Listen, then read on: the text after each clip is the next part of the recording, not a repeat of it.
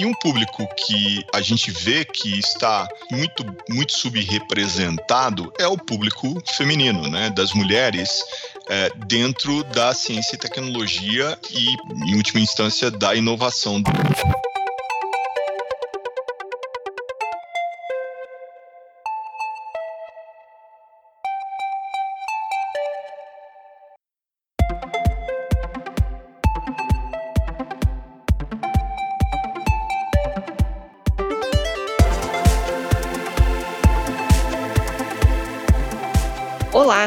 Bem-vindos e bem-vindas ao Inovação em Pauta, o podcast da 3M onde falamos sobre ciência, criatividade, diversidade, inclusão e sustentabilidade.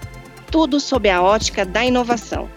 Eu sou Laisa Mischini, especialista de comunicação da 3M, e hoje eu estou aqui para uma conversa sobre ciências e mulheres, ou melhor, sobre a iniciativa 25 Mulheres na Ciência, América Latina.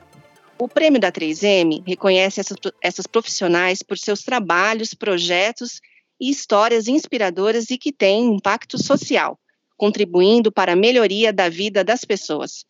Entre as cientistas premiadas na América Latina, seis são brasileiras, cada uma delas com projetos com muito potencial de gerar transformações positivas.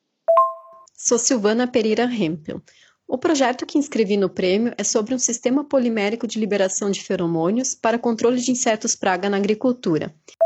Meu nome é Daniela Luchizima, sou paulista, formada em computação pela Universidade Federal de São Carlos, com mestrado e doutorado em visão computacional pelo Instituto de Física de São Carlos, USP.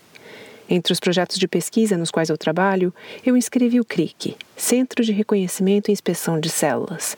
Nós criamos programas de computador para analisar células. O objetivo final é encontrar soluções que possam auxiliar na prevenção do câncer de colo do útero. Me chamo Kátia Moura, sou terapeuta ocupacional e docente do curso de terapia ocupacional da Faculdade de Fisioterapia e Terapia Ocupacional da UFPA. É, os projetos que eu submeti no 25 Mulheres na Ciência foi o projeto Memory Life e o projeto Sex Adapt. Ambos os projetos são voltados para pessoas que possuem alguma necessidade especial, nesse caso, o Memory Life para pessoas com Alzheimer e o Sex Adapt para pessoas com deficiência física.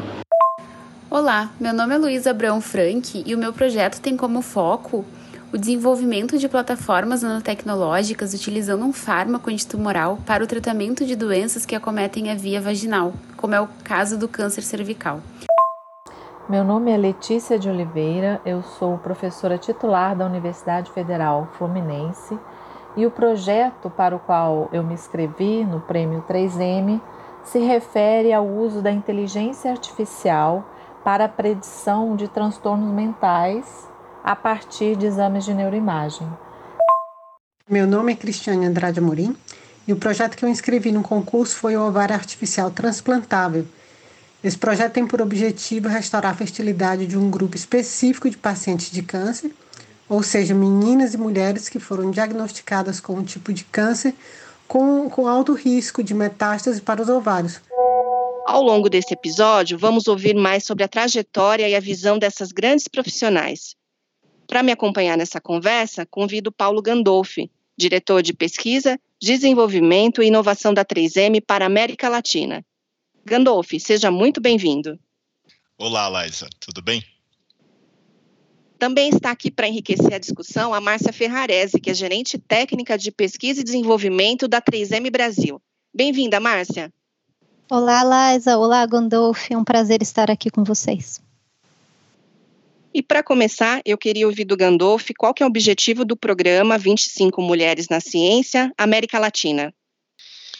Então, Laisa, quando a gente começou a nossa jornada né, de, é, é, nos esforços de diversidade e inclusão na 3M, a gente é, começou também a pensar em alguns públicos específicos internos e externos que a gente entende que são aí é, vitais para a inovação na nossa, na nossa empresa e para a inovação no ecossistema é, é, da região, né, com, com, com universidades, com é, centros de pesquisa, com startups, e um público que é, a gente vê que está muito, muito subrepresentado é o público feminino, né, das mulheres é, dentro da ciência e tecnologia e, por último, né, em última instância, da inovação dentro, dentro, da, da, dentro da América Latina. E a gente entende que ele traz consigo um, uma, uma capacidade enorme de contribuir é, para diversificar essa nossa visão sobre, sobre o mundo. Né? E, e isso é vital para o, o, desenvolvimento da ciência e tecnologia e, e da inovação. A pluralidade de visões ela é fundamental para que a gente consiga é, ter soluções mais robustas à, à sociedade que a gente quer servir, né, com uh, as, as ciências e as tecnologias desenvolvidas nos mais diferentes players, né, os mais diferentes jogadores dentro desse, dentro desse ecossistema de inovação. E aí é, foi que daí surgiu a ideia é, de a gente fomentar e dar valor e, e dar visibilidade a esse a essas inovadoras, a essas cientistas, a essas é, mulheres que tanto fazem pela ciência e tecnologia na nossa região. Foi por isso que a gente abraçou esse programa. Muito bom, Gandolf. Agora eu queria ouvir da Márcia se vocês detectaram algum ponto específico ou peculiaridade entre os projetos e as cientistas aqui da América Latina. Teve algum desafio ou problemática muito relacionada à cultura e também as particularidades da região? Quando a gente observa os projetos vencedores é, dessa primeira edição do prêmio, fica muito claro o, o approach, a sistemática de buscar é, soluções mais acessíveis economicamente para a região. Isso é muito forte em em países em desenvolvimento, não só na academia, mas também é, em startups ou empresas. E com isso, essa busca forte por produtividade e eficiência de processos também é visto nesses projetos ganhadores. Além disso, Liza, eu, eu observei que os prêmios, os projetos, né, eles estão vinculados a dois grandes grupos. Um grupo de saúde, e um grupo relacionado ao meio ambiente. Quando a gente olha os projetos né, do grupo de saúde, temos um, um, largo espectro de linhas de pesquisa. É, existem pesquisas de recombinação celular, é, métodos preventivos para evitar transmissão de vírus, desenvolvimento de implantes e até inteligência artificial para transtornos mentais.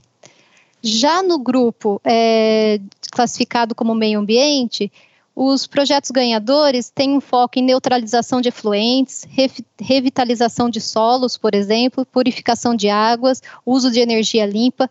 Então, é, os, os, projetos eles estão classificados nesses dois grandes grupos.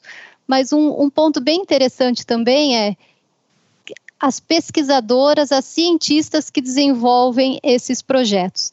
Apesar deles estarem classificados como saúde ou meio ambiente, a formação e o histórico profissional dessas, dessas cientistas é muito diverso.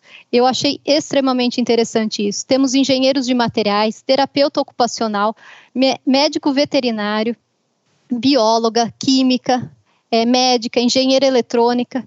Então, é, é muito interessante. E isso me leva a, ao terceiro ponto que eu gostaria de destacar é, quando eu analiso os vencedores é o tipo de formação que vem cada vez sendo mais frequente é, e que, no meu ponto de vista, é muito interessante e muito produtivo, são formações em cursos complementares.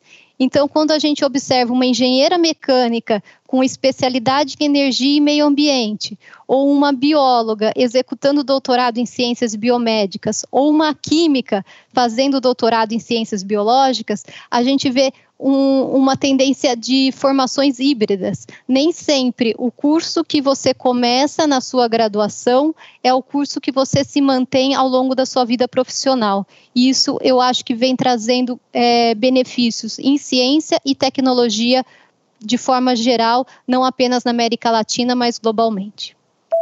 A maior contribuição que as mulheres podem dar à ciência é sua capacidade de transformação da sociedade através de seus dons, sentimentos, talentos e habilidades. As mulheres ainda são minoria nas hard sciences, que correspondem às áreas STEM.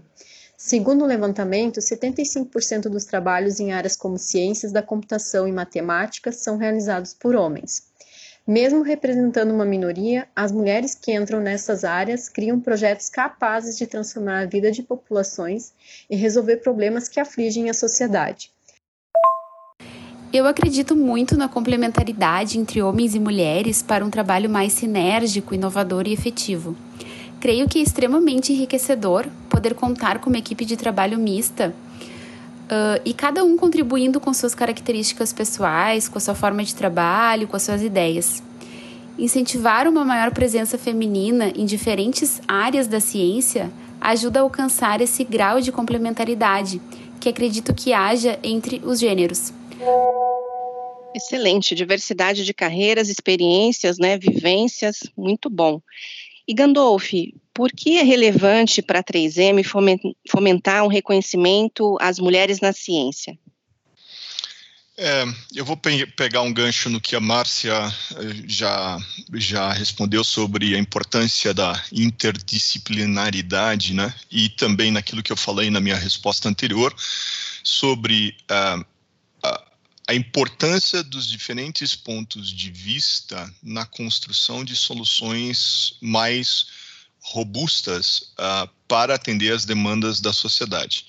É, os problemas atuais é, e futuros da, da sociedade latino-americana e eu diria mundial, elas, é, esses problemas são cada vez mais complexos e eles precisam, necessitam é, de uma abordagem que olhem estes problemas por diferentes perspectivas. É, quando a 3M valoriza é, as mulheres, é, eu acho que de imediato a gente ganha essas diferentes perspectivas, porque a minha vivência é, como uh, homem vai ser diferente é, de, da vivência de uma mulher sobre um problema do dia a dia. Um problema tão trivial como o mercado que a gente está, né? Lavar louça, né?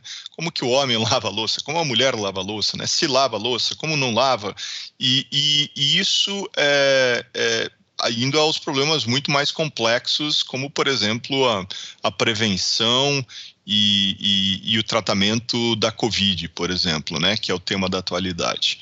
Então, diferentes perspectivas, diferentes vivências, diferentes backgrounds, diferentes formações e, e dif diferentes é, formas de, de, viver essa vida trazem diferentes soluções para um problema que é, muitas vezes é, é, complexo de ser resolvido com uma solução única.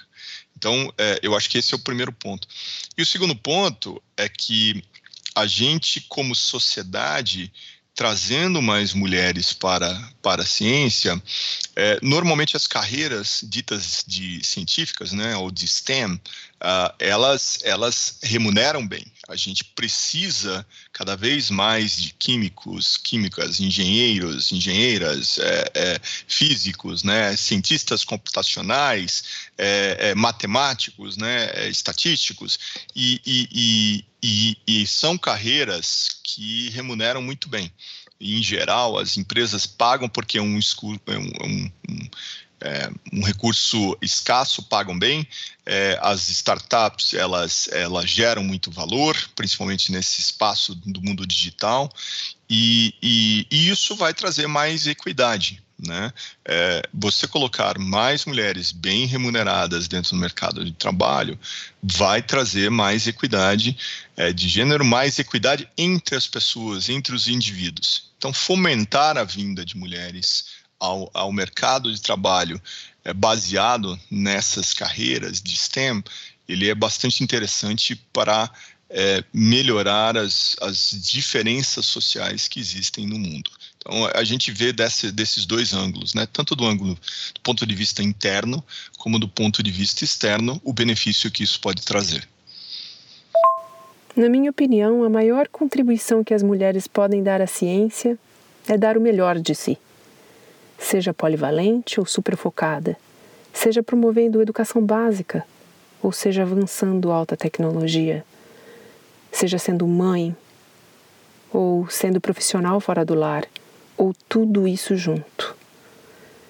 Investir em equidade de gênero em ciência é ajudar a evidenciar a importância dessas várias facetas da mulher na sociedade atual, como parte pensante na solução, ao invés de ponto passivo no viés de problemas.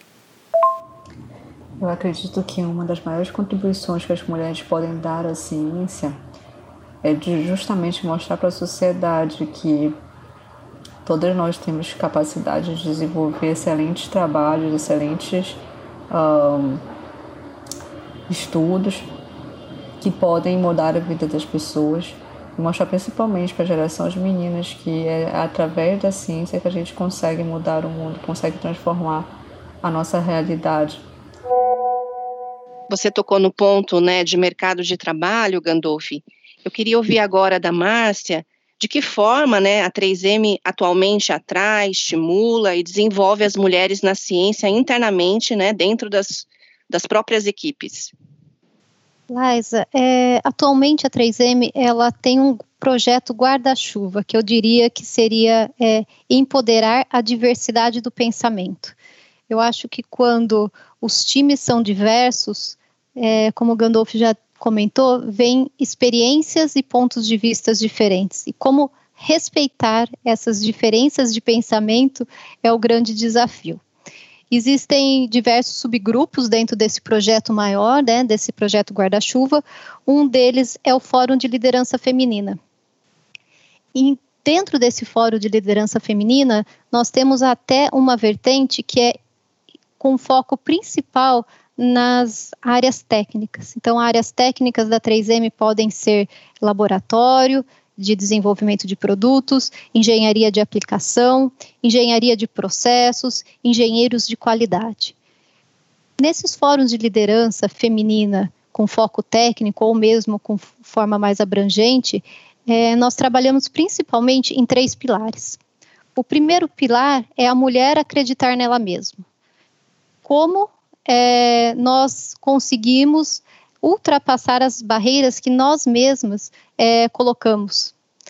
Para isso, a gente faz grupos de discussões apenas entre mulheres, nesse pilar, é, para entender como outras mulheres passaram por esses desafios e como podemos nos ajudar é, a um crescimento profissional e pessoal. Um outro pilar que na 3M se trabalha muito forte também é o pilar cultural.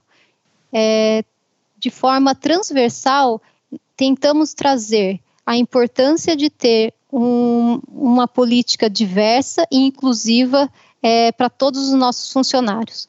Quando falo todos os nossos funcionários, estamos falando do, do, público administrativo e do público orista. É muito importante a gente ter a diversidade em todos esses setores da companhia nesse pilar cultural, é, o grande carro-chefe carro que, que fazemos são os workshops e, as, e os talk shows, onde convidamos palestrantes internos ou externos da 3M para trazer vivência e trazer boas práticas é, para a DNI. E um terceiro pilar é quando a liderança traz o empoderamento para as mulheres e para os grupos minoritários.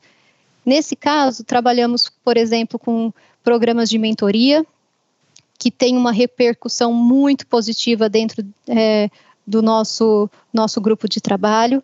Trazemos também é, workshops externos, ou seja, é, fizemos há, há, pouco tempo um workshop para mais de 300 pessoas da América Latina, onde nossos funcionários mais sêniores, mulheres é, de diversas áreas da companhia, estavam falando é, e inspirando meninas e jovens a entrar na carreira da ciência. Então, é, dentro desses três pilares, é o que a 3M vem trabalhando fortemente é, política de atração e retenção de mulheres na área da ciência. Superar a invisibilidade das mulheres é um desafio diário para todas e cada uma de nós. Bom, nossos colegas que estudam sociologia e gênero já têm provado, né, que, que é mais desafiador para as mulheres ocupar cargos importantes e, infelizmente, isso não é diferente na ciência. Claro que eu tive desafios, claro que eu sofri preconceitos, mas uh, eu nunca tentei focar nisso, sempre tentei focar no meu objetivo final. E nesses momentos, assim, o meu mantra sempre foi: os cães ladram e a caravana passa. Há vários estudos na literatura apontando que a diversidade na ciência e, portanto, a presença né, de maior número de mulheres, negros e populações diversas, indígenas, ela é importante não apenas por uma questão de justiça. Aqui no Brasil, é, os negros, por exemplo, são metade da população e as mulheres são metade da população, mas além da questão da justiça, que por si só seria suficiente, há indícios na literatura de que a diversidade leva a uma melhor ciência. Então, quando tem diferente, quando nós observamos diferentes pontos de vistas para resolver uma questão, a chance dessa questão ser melhor resolvida e melhor abordada é muito maior. E para terminar, eu queria ouvir de vocês, né, pensando assim no futuro da sociedade, na opinião de vocês, quais as medidas e ações são importantes para fomentar a participação feminina na área científica? Meu maior desafio como mulher certamente foi conciliar a maternidade com a pós-graduação. Na época que minha filha nasceu, eu estava prestes a defender minha tese de doutorado. Depois disso, tive o desafio de entrar no mercado de trabalho, ainda com uma filha pequena, numa fase em que a criança ainda precisa muito dos cuidados da mãe. Foi um grande desafio e ainda é conciliar a carreira e a maternidade. Eu me lembro que nessa época eu participei de entrevistas de trabalho onde me perguntaram se eu era mãe ou se eu tinha intenção de engravidar. Infelizmente, isso ainda continua sendo uma grande barreira no mercado de trabalho. A questão das mulheres na ciência enfrenta dois grandes problemas, que nós chamamos de segregação vertical e horizontal. As mulheres, apesar de estarem muito presentes na ciência, especialmente aqui no Brasil, elas ocupam muito pouco os postos, né, os espaços de poder e decisão, que nós chamamos de segregação vertical ou teto de vidro ou efeito tesoura, e também ocupam muito pouco os espaços relacionados às áreas tecnológicas, como por exemplo a área da inteligência artificial.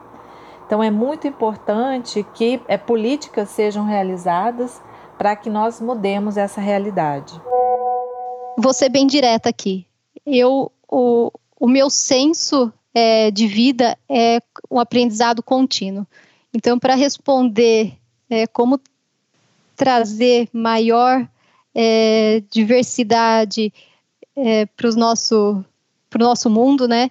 Eu tenho que pontuar a parte da educação. Não consigo pontuar outro outro tópico. Eu acho que uma educação robusta, desde a base, desde os primeiros anos, onde crianças e jovens são educados, ela precisa ser focada no despertar do pensamento lógico, da curiosidade de fenômenos naturais e que instiga a experimentação. É só assim que uma criança ou um jovem pode entender o que é ciência, o que é realmente ser um cientista. Pode ser um cientista de dados ou um cientista, um cientista de biólogo ou um cientista das áreas de matemática. É, mas tudo isso tem que ser feito independente do gênero, da raça, da etnia, da cultura dessas, dessas crianças. E, e, e, eu vou além. Eu não acho que é uma função apenas do governo, ou da escola, ou da família. É uma união de esforços. Então, eu acredito numa união de governo, família, professores e sociedade unidos para que todas as crianças e jovens tenham a oportunidade de aprender os diferentes caminhos existentes e que tenham a liberdade de escolher por qual que eles querem seguir. É, eu, sendo essa escolha baseada em dados e referências a quais eles foram expostos. Eu acho que para ser cientista requer paixão, dedicação, horas e anos de estudo. Então, e também uma resiliência, porque nem sempre os primeiros resultados vão dar certo muitas vezes eles são negativos. E para se manter ativo e produtivo, a profissão ela tem que ser um, não pode ser uma obrigação. Ela tem que ser uma escolha consciente. E a escolha consciente só vem a partir de uma boa educação de base. É, as suas colocações são muito pertinentes, Márcia. Vai muito na linha daquilo que do que eu acredito também. É, dando um toque mais pessoal a essa resposta, né? É, eu acredito que é, é, a escolha do indivíduo, né, que deve prevalecer, e mas que ele tenha a chance de escolher. Né? Eu acho que esse é o grande desafio hoje.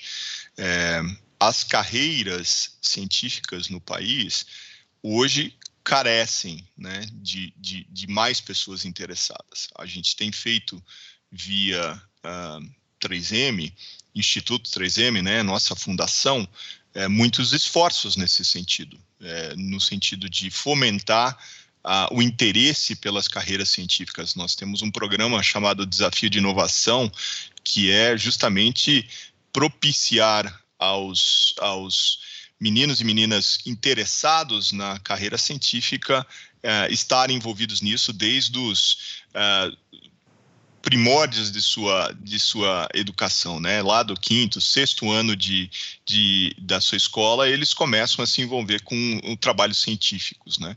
E isso é, fomentando o desenvolvimento dos professores e, e, esses programas de iniciação científica dentro das escolas públicas da região metropolitana de Campinas e de Ribeirão Preto. E um programa que a gente já vem conduzido há mais de oito anos.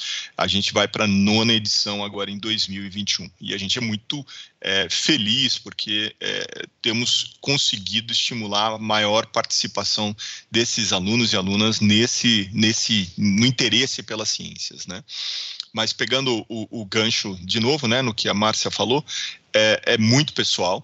Eu, eu, eu, faço meu depoimento pessoal aqui. Eu, eu, eu tenho dois filhos, né? Eu não tenho experiência de em casa de ver um filho e uma filha como que eles se comportariam, né, frente a isso. Mas eu acho que dar é, é, oportunidades para que eles é, se engajem é, no assunto de diferentes assuntos científicos, isso é fundamental. E, e aí estimular, né, e não botar estereótipos na frente da, das crianças, né, com base no, no, no, seu, no seu sexo, qual é a escolha que ele tem que fazer de carreira, né? Isso tem que deixar muito, muito livre, né? Essa escolha. Eu acho que, e, e inclusive estimular os dois lados, né? Eu acho que eu tenho um amigo que só, só tem filhas, né? E, e ele é um, um cientista, um grande cientista dentro de uma companhia norte-americana. E, e, ele estimula muito a filha mais, mais velha na área de matemática. E ele é um crânio dentro dessa área, né? Ele é um, um cara que sabe muito sobre estatística. E é muito interessante de ver como a, a filha se interessa pelo, pelo tema também. Então, eu acho que vai muito de ter modelos dentro de casa, modelos dentro das escolas, modelos na sociedade. E por isso que a gente é, lançou esse programa 25 é, Mulheres nas Ciências aqui na América Latina, porque é, criar role models, né, ou modelos a serem seguidos, eu acho que é fundamental para as novas gerações e assim aumentar a quantidade de mulheres nas ciências. Excelente, Gandolfi e Márcia. Bem, eu quero agradecer ao bate-papo, né, e a presença de vocês aqui com a gente agradecer pela visão, pelo apoio de vocês nesse assunto que é tão importante para a nossa sociedade e que visa né, a gente ter cada vez mais profissionais mulheres na ciência, seja nas empresas, na academia, nas instituições e nas startups. Obrigada. Obrigada, Gandolfo. Obrigada, Laisa, por esse bate-papo informal e, e gostoso de falar sempre de ciência e motivação dos jovens. Muito obrigado. Obrigado pela oportunidade. O Inovação em Pauta é o podcast da 3M com realização da Projeto Draft. Eu sou Laisa Meschini e esse episódio foi produzido por mim e por Giovanna Riato. A edição de som é do Chibruski Guilherme Schildberg. Até a próxima!